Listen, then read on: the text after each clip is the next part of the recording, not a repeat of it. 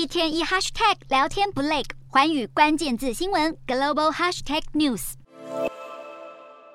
美国期中选举持续计票，目前共和党已经拿下众议院过半席次，取得众院掌控权。预料党内领袖麦卡锡将成为新任众院议长。从明年一月开始，众议院改由共和党掌控，不过参议院依然握在民主党手中，这让国会领导层至少在往后两年出现分歧。而且共和党原先预期的红色浪潮没有出现，普遍认为是前总统川普带来的负面效应，反而让党内其他人物崭露头角。刚成功连任佛州州长的迪尚特是共和党炙手可热的明日之星，很多富豪捐款者看好迪尚特比川普更加理性，对出战二零二四总统更有胜算。或是维吉尼亚州州长杨金也是一个热门人选，虽然两人都还没正式表态，但都已开始筹备募款工作，预先布局总统之路。在这次其中选举为共和党捐款超过一亿美元的避险基金公司执行长格里芬，近期就公开支持迪尚特选总统，还直言不想再看见川普出马。还有曾在二零二零大选捐款给川普的纽约商人萨宾，或是房地产大亨罗斯，都透露对迪尚特的偏好，显见迪尚特风头强劲，获得越来越多金主青睐。